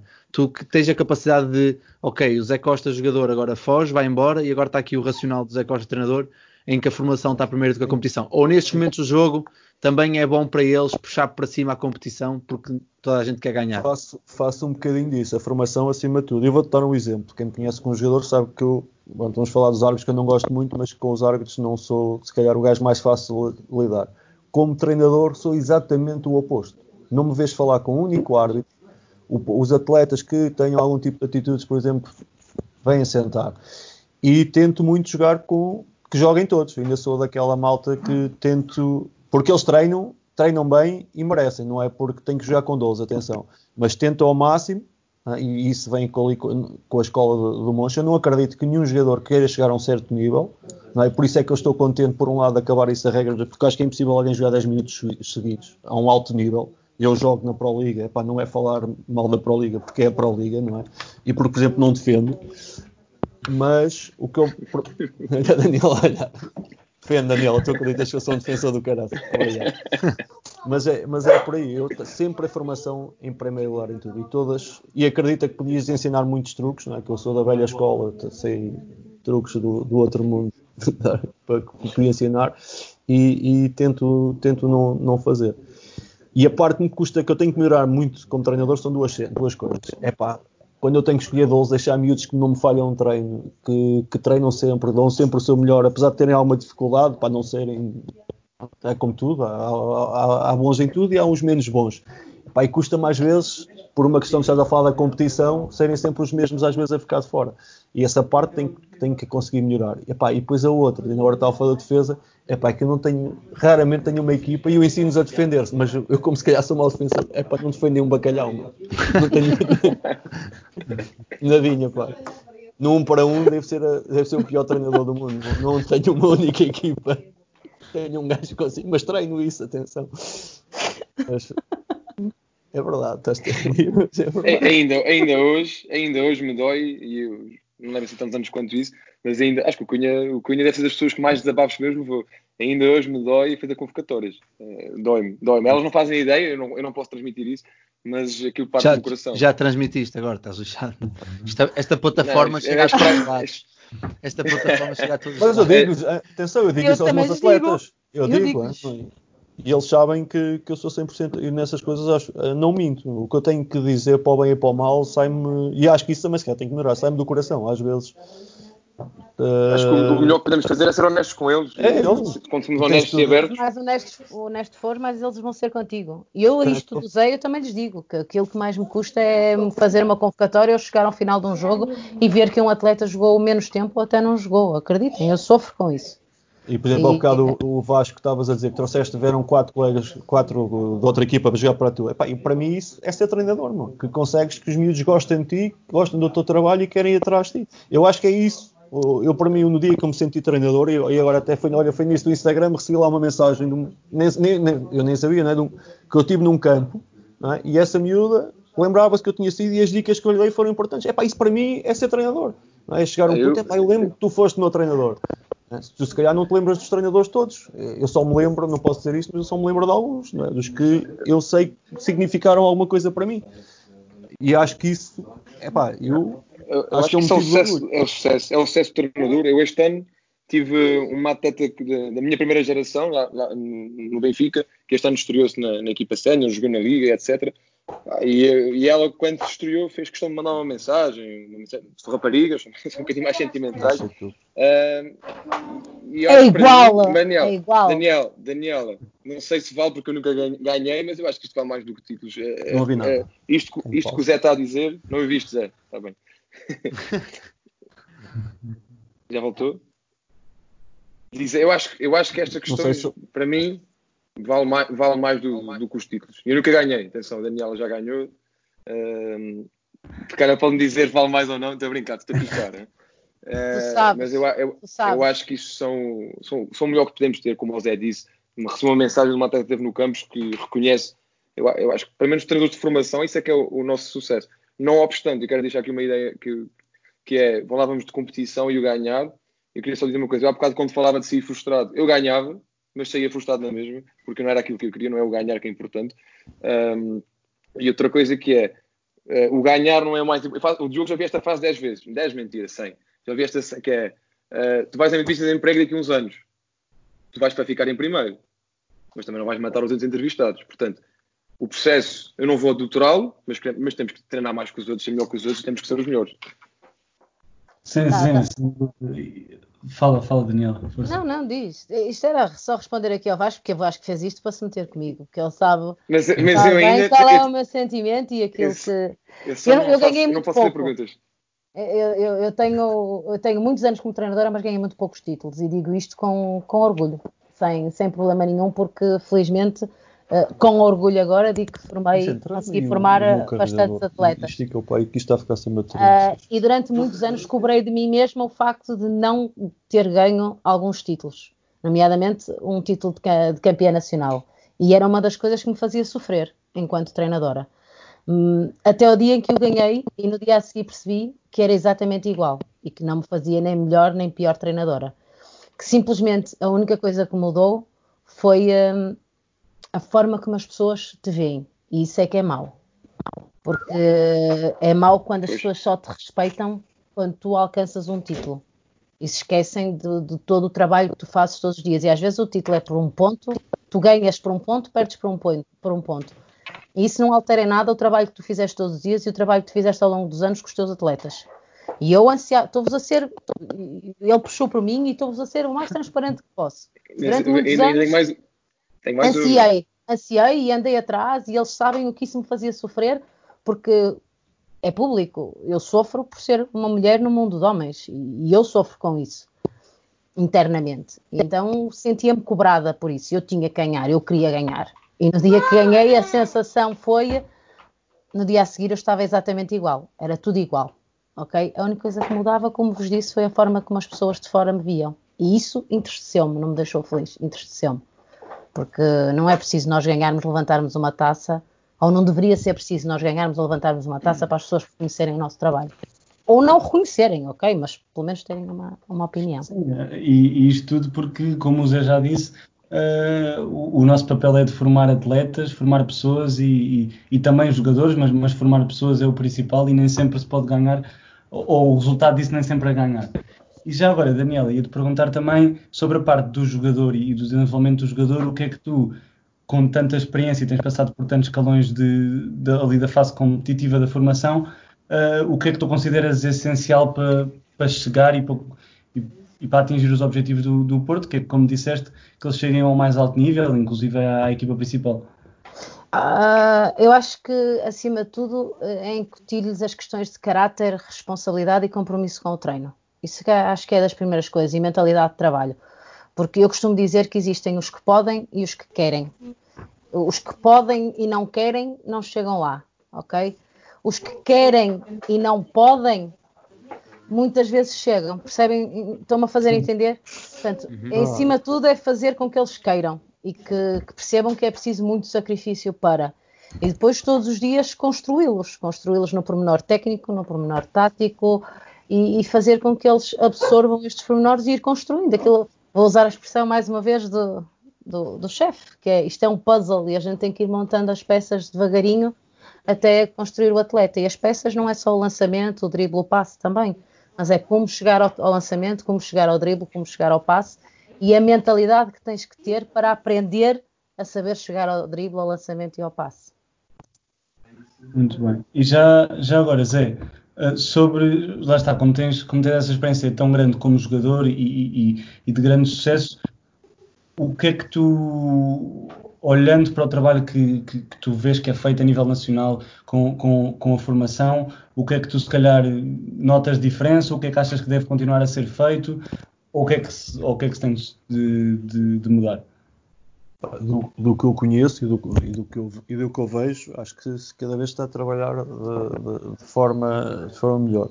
A mim o que mais, e epá, eu vou dizer uma coisa muito. A mim o que me faz muitas vezes e faz muita confusão é o 1 para 1. É acharem que o basquete limita-se ao 1 para 1. E voltamos cada vez mais a ter isso. E eu não sou contra um 1 para 1, atenção. Acho que há muitas formas de criar 1 para 1. Agora, o que eu vejo em muita formação, não é, não é os gajos que jogam alto nível, atenção, é a bola naquele e aquele gajo em 10 ataques ataca 12 que é às vezes que falha e a bola vem para ele outra vez, estás a ver? E, e eu acho que cada vez mais se defende esse tipo de coisas, o, do, do, do um para um, então em escalões mais jovens se tiver uma supremacia física de forma diferente, aí, pronto, incrível, a bola.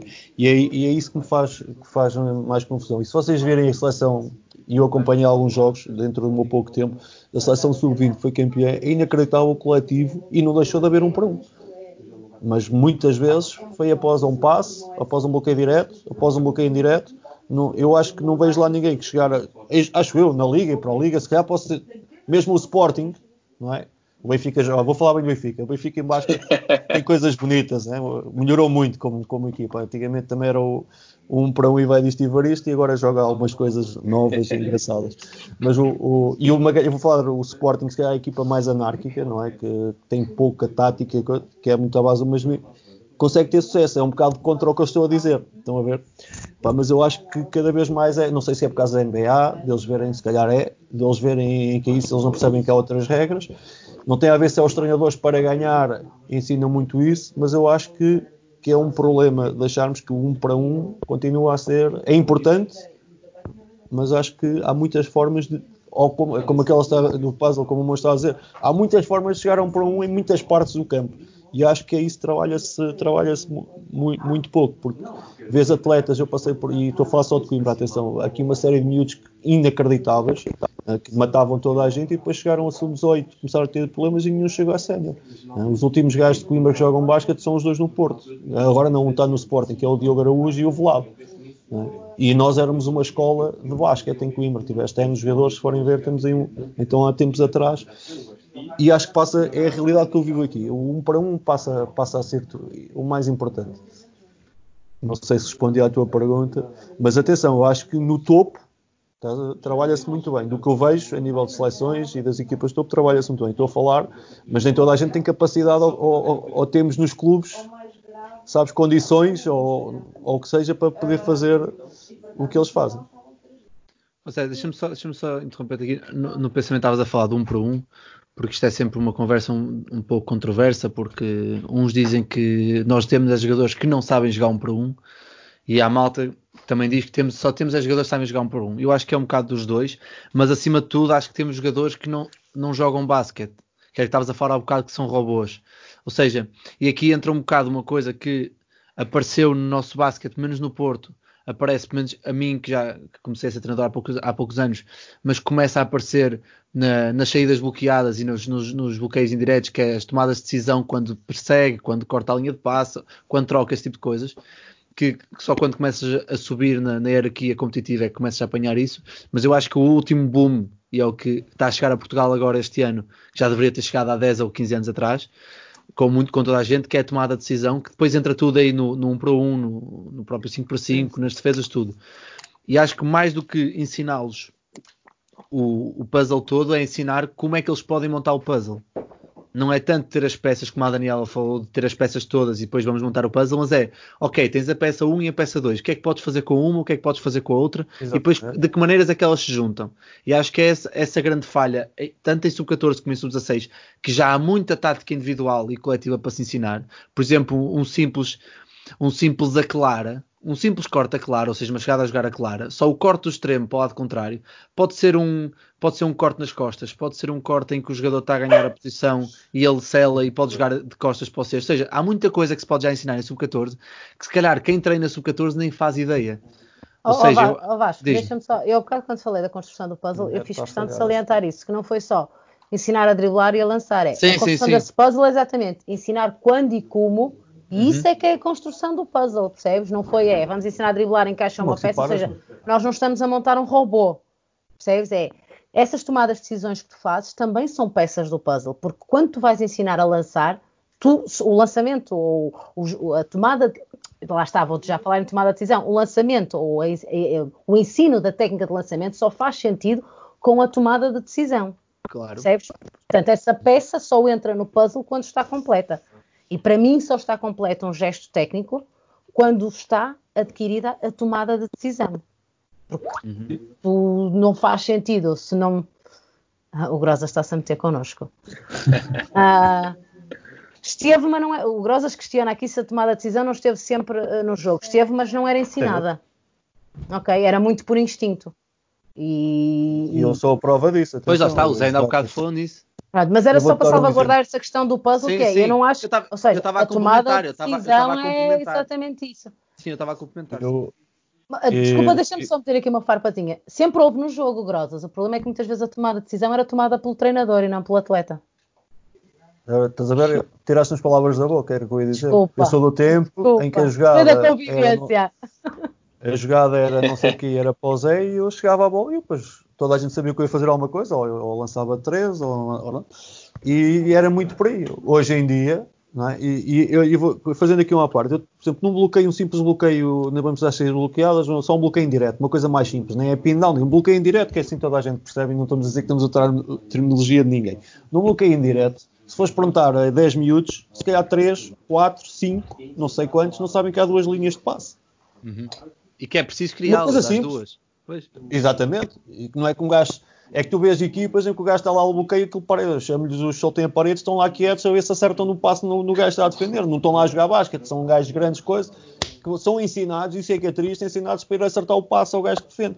Mas nunca o ensinaram, o gajo depois de dar um bloqueio pode rolar, ou, é, oscilar, ou o que a gente quiser chamar, cada um usa a sua, a sua denominação, para receber a bola e fazer. E se calhar até tem mais hipótese de estar mais perto de ser. Se formos falar de percentagens, normalmente o lançamento para o sexto é mais eficaz, não é?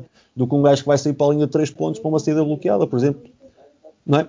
Isto claro. são coisinhas básicas que se ensinam e, e, e fala-se, às vezes, andamos aqui, como é que eu vou explicar? Daquilo que estavas a dizer do, do 1 um para 1. Um. Eu, eu acho que não ensinamos é o que é um para um ou entrar. Como é que eu te vejo? Não quer ser muito confuso. Estás a perceber? Um para um sim, tem a ver sim, com a tomada de decisão. Se uma defesa, depois já aquelas coisas, dar a mão esquerda, dar a mão direita. Se um defesa, eu, se um gajo, por achar que eu sou destro, me der a, a fechar a mão direita, eu ataco a esquerda, vou ensinar. Não, não só o problema é que ensinar um destro que existe a mão esquerda hoje em dia cada vez é mais difícil. O problema é que se joga muito este um para um para tirar vantagem, eu acho, esta é a minha opinião, para tirar de vantagem de miúdos que estão desenvolvidos técnico ou fisicamente muito cedo. Foi o que eu disse há bocado, exatamente. Portanto, não é eles, esses miúdos, obviamente que há exceções, temos o caso, por exemplo, do Hugo Ferreira, que é um miúdo que tem talento para jogar um para um e interpreta um para um. Mas 90% dos casos, este jogo de um para um que nós vemos na nossa formação, não é um jogo de um para um de talento é um jogo de um para um de um miúdo que tem um bocadinho mais de talento ou está mais desenvolvido naquela altura de formação ou que tem um bocadinho mais de físico que os outros. E as equipas, simplesmente para ganhar, alimentam-se disso. E então, obviamente, que depois nas seleções sofremos pelo facto de os nossos miúdos não saberem jogar coletivamente e não saberem interpretar o jogo. Porque a ânsia de ganhar e de espremer esse jogador que tem um bocadinho mais de potencial nesta altura é maior do que o ensino do jogo. Esta é a minha opinião. Eu, eu gostava de dizer, vou-te dar um exemplo. Acho que a seleção, e não é falar mal, mas pronto, uh, são resultados. A seleção de sub-16 de Cunha Europense foi ano passado, há dois anos, só jogavam um para um, e aqui a maior parte dos miúdos que estavam lá faziam a diferença nos jogos e ficaram em 15 Não porque os outros sabiam defender, só por exemplo. É? E o que a Daniela está a dizer, quantos, não sei qual é a vossa realidade, mas a que eu passo é um para um para o lado direito. Inclusive há, há, há táticas em é, para receber a bola do lado esquerdo do campo para poder atacar o meio com a sua, a sua, a sua mão direita. É? Imaginem sub-14 acontecer isso, não é? Se, fosse, se quisesse ser um, um treinador de competição e de formação, ensinavas o gajo a não ir para a direita e se calhar ele não vai conseguir jogar, um, mesmo assim ainda vai passar pela direita, não é? é mais difícil. Mas depois é aqui uma série de coisas que vamos, que, que vamos e leva criar erros. Que tu, que tu disseste há um bocado, depois leva aqui outros treinadores que possam pôr em causa as suas filosofias, que é este jogador só ataca de determinada forma. Tu, como treinador da equipa adversária, vais abdicar da tua filosofia defensiva para parar aquele miúdo? Não. Eu, pelo menos, acho que não. Eu vou manter a minha filosofia uh, defensiva, nem que eu sofra 40 pontos com aquele miúdo a fazer aquele movimento. Porque senão, se eu quisesse alterar a minha filosofia, todos nós conseguíamos parar aquele miúdo que marca 40 pontos de, de layups com, com a mão direita. Não é? Uhum. Ah, depois temos que pesar aqui o que é que é mais importante. Eu prefiro perder esse jogo ou até perder um jogo de sub-18, mas não alterar a minha filosofia defensiva, porque quero construir um jogador para o futuro. Chegar outro patamar. Um jogo para ganhar aquele jogo, ou ganhar aquela fase final, ou ganhar mas aquele. Mas depois o mais difícil nisto é tu, os miúdos que tu treinas perceberem isso que estás a dizer. Os miúdos percebem. Dizes, não... hum, os miúdos percebem, Zé. A pressão externa, os... mas a pressão Sim, externa, os pais dos miúdos, os atletas, os colegas que jogam noutros clubes e lhes ganham, os treinadores dos outros clubes quando os querem convidar para ir para lá, não é? Nós sabemos que isto é tudo uma bolha. Portanto, uhum. E os miúdos percebem quando estão connosco. A pressão externa é que faz com que eles muitas vezes duvidem do trabalho que está a ser feito. É verdade. Sabes que. Sim, não, não, estava a dizer que era interno. Tem a ver com... Sim, sim, Pegando no que o Zé está a falar há bocado, eu não tinha pensado nisso, ou não me tinha lembrado, e agora lembrei-me, que é na situação de, de Zé, estás a falar que este ano em Coimbra, vês toda a gente a jogar um para um. Eu não, quando não, cheguei a... Acho que foi há dois na... anos. Foi, há dois anos, sub... Não sei qual foi. Foi sim uma seleção que ficou em 15 acho que foi há dois anos. Eu vou, e, e eu pegando nisso, este ano, chegando a, a Santarém, e joguei, graças a Deus, Santarém em, em sub-16 tem várias equipas e fizemos quase três, três grupos de, de quatro, ou seja, 12 equipas numa, numa associação pequena. São muitos jogos, o que é, é bom. Fantástico. É ótimo, porque depois chegamos a sub-18 e temos três equipas e jogamos três em três semanas, mas isso é outra história. Uh, e não vi uma única equipa que tivesse um fio de jogo. Eu não digo deixar de jogar um para um, mas o espaçamento ser, ser sempre o mesmo uh, os conceitos de ok, passa ali e faça aquilo, ou seja, ter algumas regras. Eu não consegui encontrar a nossa equipa, tinha um fio, porque temos uma coordenação que diz: olha, neste escalão jogamos isto, ensinamos isto, aquilo e aquilo. E obviamente estamos a falar de miúdas e de miúdos que até, até este ano era tudo passo e corte, e de repente quando chegam com aquilo, diz aí dá para jogar dentro também, aí dá para sair e entrar. Ou seja, com muitas coisas novas e como o Vasco estava a dizer antes, que no início estão-se todos a conhecer e estão-nos a conhecer a nós e os novos conceitos, ou seja, demora ainda mais tempo o comboio a começar a andar, mas é uma coisa que me preocupa muito. E Santarém, e Santarém é uma associação que tem miúdos com, com talento, tem miúdos que nos próximos anos vão dar que falar em, algum, alguns escalões, de terras que nem eu conhecia antes, infelizmente, mas que não sinto que tenham um fio de jogo, não sinto que tenham uma maneira, uma característica, ok, esta equipa chega e joga, nem que seja, olha, chega e joga sempre 5 abertos, joga sempre 5 abertos com o sempre com o, o espaço bem, bem, montado e quando passam cortam, nunca, nunca entram em linhas de penetração, ou seja, esse fio de jogo que lhes ensina depois a parte tática dentro da técnica, ou a técnica dentro da tática, uh, acho que também falta, principalmente na, na, nas, nas associações mais pequenas. E atenção que eu não acho que Coimbra seja uma associação pequena. Acho que Coimbra está na segunda linha das associações e tem potencial para estar na primeira.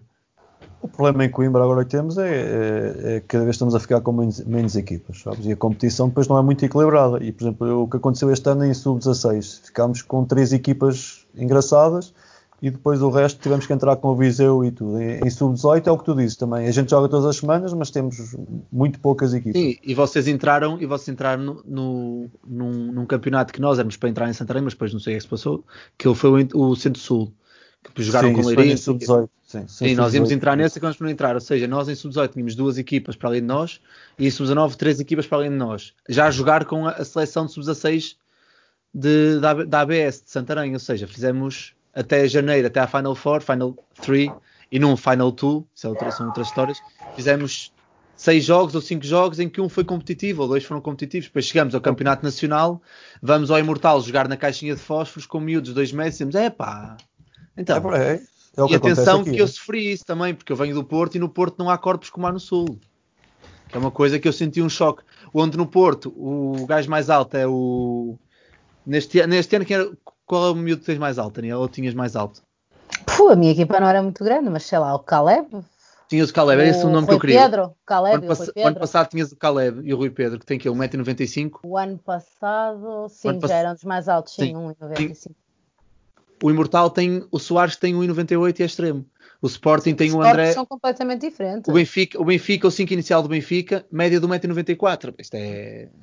E o meu miúdo mais alto tem 1,90m, estamos a imaginar. O africano do Benfica e o meu poste. Ó oh, Vasco, eu há dois anos na fase final de sub-18 em São João da Madeira, e, normalmente a gente tem do base para o, para o poste, não é? A crescer. Uhum. Eu era ao contrário. Eu tinha, o meu base era mais alto que o meu poste, que era o amarelo. Portanto, não é? Seja, Mas acaba... sem dúvida que, que, no Sul os corpos são, centro-sul, os corpos são diferentes. Isto, isto para voltar, para voltar, teoria, mas... para, para voltar ao que estávamos a falar antes, que é para além de, de, ser mal não haver esta a, a competição na, nas associações mais pequenas, que deveria haver, porque havendo mais competição só aumenta a qualidade das equipas, como é óbvio, mas também acho que não há, e se calhar derivado de haver poucos treinadores e poucos e os bons treinadores ou ou devido à, à, vida como o Vasco, que teve que estudar para, para Lisboa e se calhar até era um bom treinador para estar em São Miguel a, a, desenvolver, a desenvolver o clube. E como eles fogem muito para as, para, para as grandes cidades e para, os grandes, para, os grandes, para as grandes periferias, para, grande, para as grandes metrópoles, depois acabamos por perder um bocado esta qualidade. E estamos a falar que eu tenho um miúdo que é iniciado em Rio Maior, que é capaz de ser bem melhor jogador do que alguns sub-18. E é iniciado. Porquê? Porque é daqueles miúdos que acorda com o bola de basquete e adormece com o bola de basquete. Já não há muitos desses assim. E é daqueles que diz, é daqueles que diz, oh coach, já pá, sábado não dá muito jeito de treinar porque tenho que ir ajudar o meu avô uh, com, com a sachola no quintal. Já não há, já não há destas, destas, destas Eu tenho dois, eu tenho sorte, eu tenho dois desses. Um deles agora tive a mãe que veio me ralhar comigo que o miúdo ficava depois lá do treino mais 40 minutos e que é pá, que não podia ser. Não dá jeito, não dá jeito. Depois para jantar fica, Mas, fica tarde. E, e voltando ao que estávamos. Estão-me a ouvir? Eu fiquei toda a gente parada. Acho que é, é, a minha net que está. E depois perdi um bocado que estavas a dizer. O que eu acho é, epá, isto tem a ver com, com o poder das associações e, e dentro. E, e, acredito que às vezes é complicado também todos. Por exemplo, o Porto, ou Aveiro ou Lisboa têm, não precisam de mais ninguém, porque têm competições mais que fortes e com muitos clubes. O problema é as outras, não é? nunca arranjam maneira, não sei o porquê, e, e, eu acho que o Coimbra está a trabalhar de uma forma espetacular, inclusive temos treinos à segunda-feira para as seleções, está-se a tentar fazer tudo. O que eu acho é que não se consegue, pois é, com, ou com Leiria, ou com Castelo, ou que seja, algo para ter mais jogos. Eu, por exemplo, eu, eu fui antes de uma Final Four, eu, eu joguei um campeonato regional a uma volta. Ora, acho que eram, eu não sei, até parece mal não saber quantas equipas, mas acho que eram país 8, não 6, e fiz 5 jogos. Mais uma Final Four, né? depois houve aquela segunda volta, não sei o quê, até isto parar.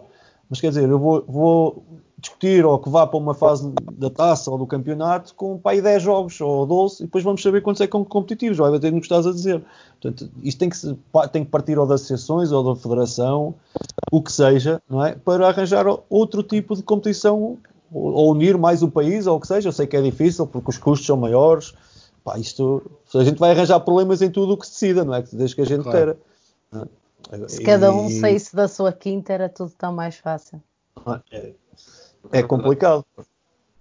E eu, eu, ao bocado eu gostava, ao bocado eu achei piada, e depois o que a Daniela disse de, do, do, do, ganhar, de, há uma coisa que me faz muita confusão, e vamos falar em termos, todos nós se calhar sonhávamos viver do basquete, era o sonho para qualquer um de nós, infelizmente hoje, cada vez nem todos têm essa sorte, não é? Conseguem. É? Eu, Agora, não trocava, eu não trocava os meus velhinhos, Zé. Certo? Mas eu, o que eu te vou dizer é isto. Eu, eu, quando havia uma liga profissional, eu percebia que um gajo não quisesse treinar mini basquete porque no mini basquete ganhavas 100 euros. Eu não sei números, vou mandar à par, não é isso que é evidente, não é? Mas ganhavas 100 euros e não, não subias. Mas se treinasses séniores, ganhavas 1000 e podias. Então toda a gente o que fazia era arranjar maneira com truques ou não sei o quê para a equipa ganhar e subindo até chegar aos séniores. Hoje em dia, posso estar muito enganado, mas com o que pagam, não sei se haverá uma grande, eu pelo menos vou falar das realidades que eu conheço, não, não haverá grande diferença, não, é? não vamos falar da Liga, vamos falar aqui de Pro Ligas e CNB, não haverá grande diferença num clube em que o treinador sénior ganhará assim tão mais que um treinador de minis. Em que um justifiquem que, como é que, como é que em baixo recebe-se é? muito pouco. Ainda é, é? Pronto, então, então nós recebemos aqui todos muito pouco. Pronto, era uma ideia que eu tinha, porque não há. Era para voltar atrás. Não, por isso é que eu não percebo porque é que a gente não, não pode treinar qualquer escalão. Penso que a diferença. E pior ainda é aquilo que se recebe muitas vezes não é o suficiente para as pessoas se formarem. Ah, isso não. Isso que a gente recebe não existe. Ou tu tens a sorte de ter um clube onde tu te possas formar internamente, ou senão aquilo que tu recebes. É, Pai, eu já nem falo informações. O, hã?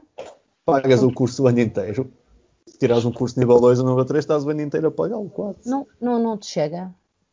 Muitas vezes não consegues. É isso que eu estou. Mas... Um treino, às vezes um treinador de minis não consegue fazer dinheiro numa época para tirar um grau 2.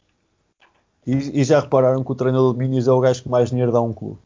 Eu já fui coordenador, atenção. É, é dos, Foi uma das piores é decisões da minha vida. que mais formação que deve ter dentro do clube. Os mais importantes, está a trabalhar com a base. Não é? Mas isto é toda a gente tivesse, fala, mas depois chega era por causa prática... daquilo que estamos a falar.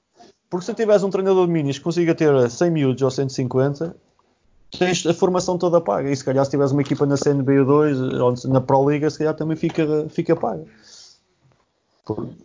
E acho que não se pensa muito, muito, muito, muito por aí. Bem, malta, e eu, eu adorava ficar a falar durante muito mais tempo, mas já, já, já é hora de jantar.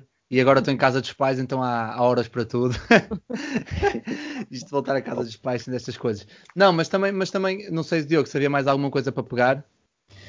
Não, isto na realidade vai com a conversa, não fazia a mínima das de falar. Pronto, uh, antes, antes de fechar, eu quero, quero vos agradecer aos três, quatro com, com o Grosas, que também está aqui em, no backstage. Quero-vos agradecer, quero -vos agradecer a, a vossa participação hoje porque. Vocês já viram que eu tenho um chroma aqui atrás a jogar Fortnite.